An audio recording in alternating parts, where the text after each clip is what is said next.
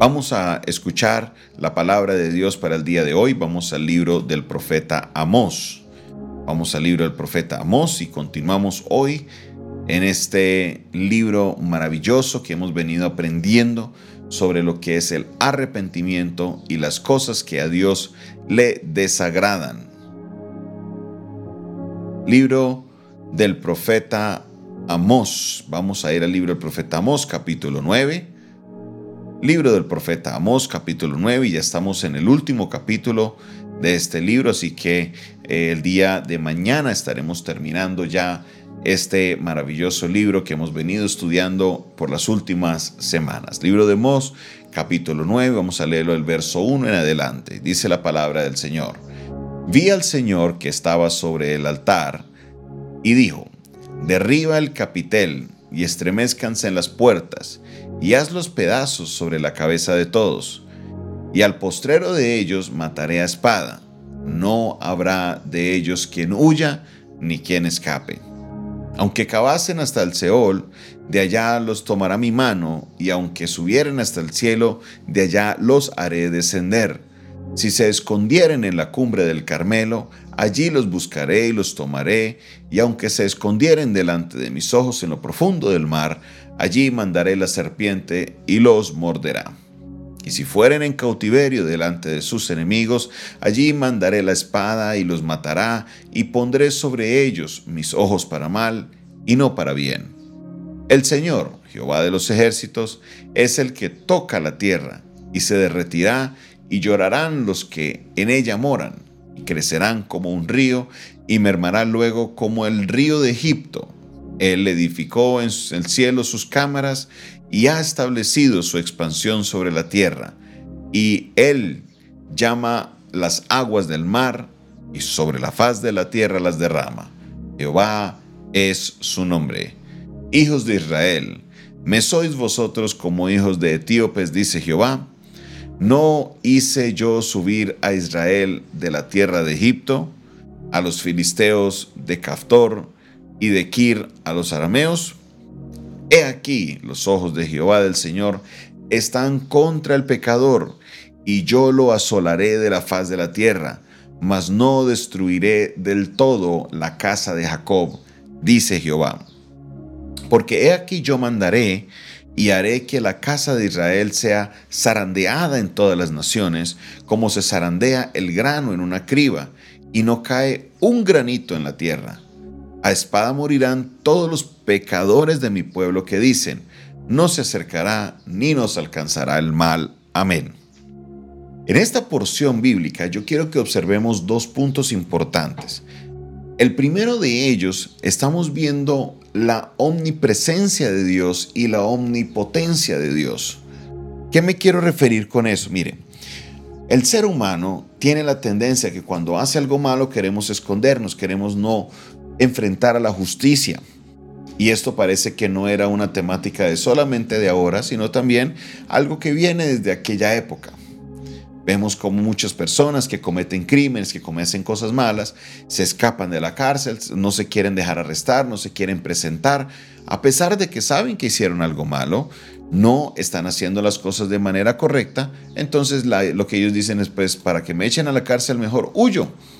Y esas son situaciones que son mucho más comunes de lo que uno quisiera, más, mucho más comunes de lo que uno se imagina.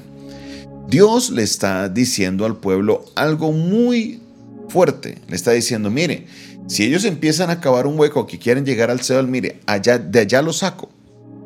Quieren subirse al cielo, de allá los bajo. Quieren esconderse en el mar, allá los encuentro. Quieren esconderse en el Monte Carmelo, allá los voy a sacar, de donde sea que vayan. Nadie que necesite pasar por mi justicia se va a escapar de la justicia. Yo voy a coger al pecador y lo voy a castigar por sus obras. No importa dónde se hagan. Escóndase en su casa, haga un sótano, haga un búnker, váyase a otro país, saque otro pasaporte. Allá la justicia del Señor llegará. Y es importante que entendamos esto, mis hermanos. Es importante que entendamos esto porque más allá de hablar del castigo de Dios que va a suceder, aquí Dios está hablando de que a Dios, de Dios nadie se puede esconder. Eso es lo que la, la, palabra nos está diciendo. Mire, de Dios nadie se puede esconder. A veces creemos que lo podemos hacer. Y mire que esto está marcado desde Adán. Cuando Adán se comió la fruta, dice que él tuvo vergüenza y se escondió de la presencia de Dios. Dios tuvo que llamarlo, Adán, Adán.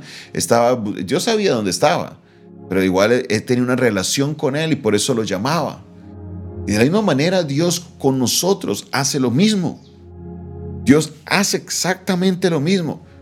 Cuando usted trata de esconderse tras su pecado, hermano, hermana, amigo, amiga, Dios sabe dónde estás, pero Él te llama porque Él quiere hablar contigo. Pero en el momento que ya tú no quieras dar la cara, que tú te quieras esconder, Él te va a encontrar y va a poner su justicia frente a ti. Donde sea que te hallas. Te vas a la China, allá te va a encontrar. Te vas a Japón, allá te va a encontrar. Te vas a la luna, de allá te va a encontrar. Porque Dios está en todo lugar. Dios no tiene el problema del ser humano que es una, una pelea del gato y el del ratón, que siempre la policía está detrás del criminal. No, no, no, no, no, no, no. Dios no necesita mandarte a la policía para poder hacer lo que Él necesita hacer. Él ya está donde tú estás. Entonces, ¿por qué razón sigues huyendo? ¿Por qué razón te sigues escondiendo? Tú sabes te has metido en los peores lugares de la ciudad, te has ido a lugares que, que, piensas que allá Dios no te va a encontrar y allá te ha encontrado Dios, allá te has encontrado alguien que te ha dicho usted qué hace aquí, usted no pertenece aquí y te empieza a dar palabra y usted no entiende por qué y es porque Dios está en todo lugar y Él está detrás de tu vida. Él quiere verte en la salvación, Él no quiere verte en el camino que has elegido vivir. Dios está en todo lugar. Ese es el poder de nuestro Dios. A Él no, hay nada que lo pueda detener. A Él no lo detienen los límites, a Él no lo detienen que si la Interpol, un acuerdo de Interpol, que si hay acuerdo de extradición, eso no lo detiene a Dios, porque donde sea que la persona esté, Dios aplicará de su justicia.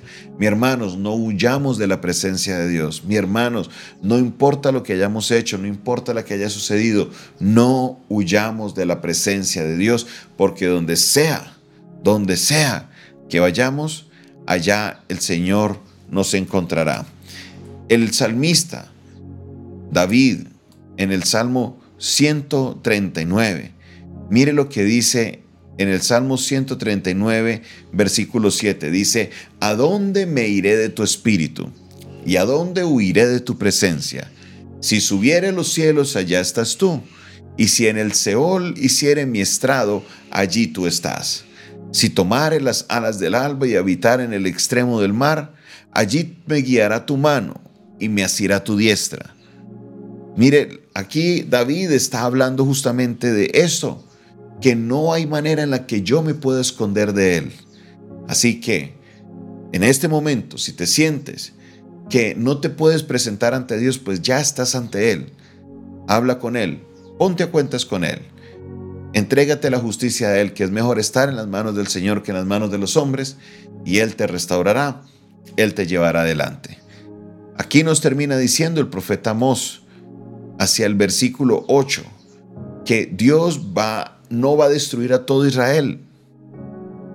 No lo va a destruir a todo. Él va a zarandear a todo Israel, sí, pero Él solamente castigará a los pecadores.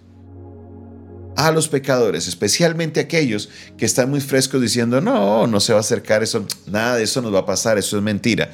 Dios prometió que lo iba a hacer y así lo hizo. Esta promesa, esta eh, profecía ya se ha cumplido. Dios es un Dios justo. Él no hará que el justo pague por los pecadores. Su poder es tan grande que Él puede hacer que, como decía en el libro de Amós, que llueva a un lado de la ciudad y al otro lado no, porque Él cuidará de los justos. Padre Celestial, te doy gracias por tu palabra. Gracias Señor porque hoy nos recuerdas que no hay lugar donde yo me pueda esconder. No hay lugar donde yo me pueda ir. No hay lugar donde yo pueda estar lejos de ti, Señor. Perdónanos porque muchas veces hemos pensado, porque nadie nos ve, tú no estás y que yo me puedo esconder de alguna manera de ti, que tú no te des cuenta, pero tú todo lo sabes, tú todo lo ves, Señor.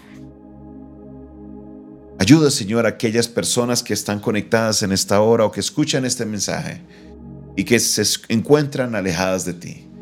Ayúdale, Señor, para que ellos puedan, para que ellos puedan tener esa paz, esa tranquilidad y poderse acercar a ti, Señor, y confesar sus pecados. Padre Celestial, ayúdanos a cada vez tener una relación más cercana contigo. Ayúdanos a comprender, Señor, que de ti no podemos huir, que de ti yo no me puedo esconder. Padre Celestial, glorifícate en nuestra vida. En el nombre de Jesús, amén y amén. Esta fue una producción del Departamento de Comunicaciones del Centro de Fe y Esperanza, la Iglesia de los Altares, un consejo oportuno en un momento de crisis. Se despide de ustedes su pastor y amigo, Jonathan Castañeda. Y recuerde que si usted está escuchándonos por medio de un audio en esta hora, se puede comunicar con nosotros al 316-617-7888. Dios les bendiga